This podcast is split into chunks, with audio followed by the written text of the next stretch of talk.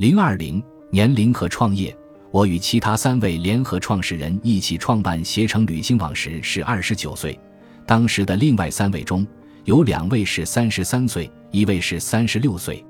我有很多选择创业的朋友，其中大多数都是在三十多岁时开始创业。仅就直观感受而言，四十岁看起来是一个拐点，四十多岁开始创业的人比三十多岁的少多了。我对身边规律的有趣总结，得到了全球创业监测的数据支持。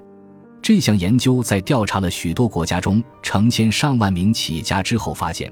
二十五至三十四岁是高产的创业年龄，而在四十五岁以后进行创业的人数迅速下降。创业的年龄分布可以用经济学的逻辑来解释：创业是一项长期且高风险的投资。企业家通常会牺牲大量的个人储蓄和闲暇时间，而失败的概率非常高。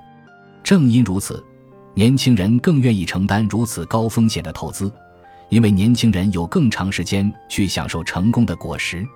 一个五十五岁的人一般不会去开公司，因为哪怕他辛苦创业十五年后取得了成功，那时也已经七十岁了，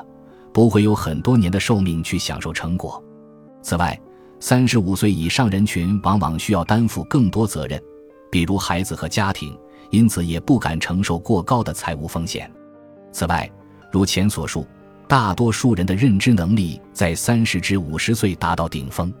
学习能力在二十多岁时最强，因此年轻人在学习新技能和适应新环境方面表现得更好。而创造性经营理念和经营创业公司所必须的知识技能。通常需要从经验中获得。综上所述，最好的创业年龄在二十五至三十五岁，因为这一年龄段的人已经积累了一些知识和经验，也仍然保有开放的心态，并且愿意去冒风险。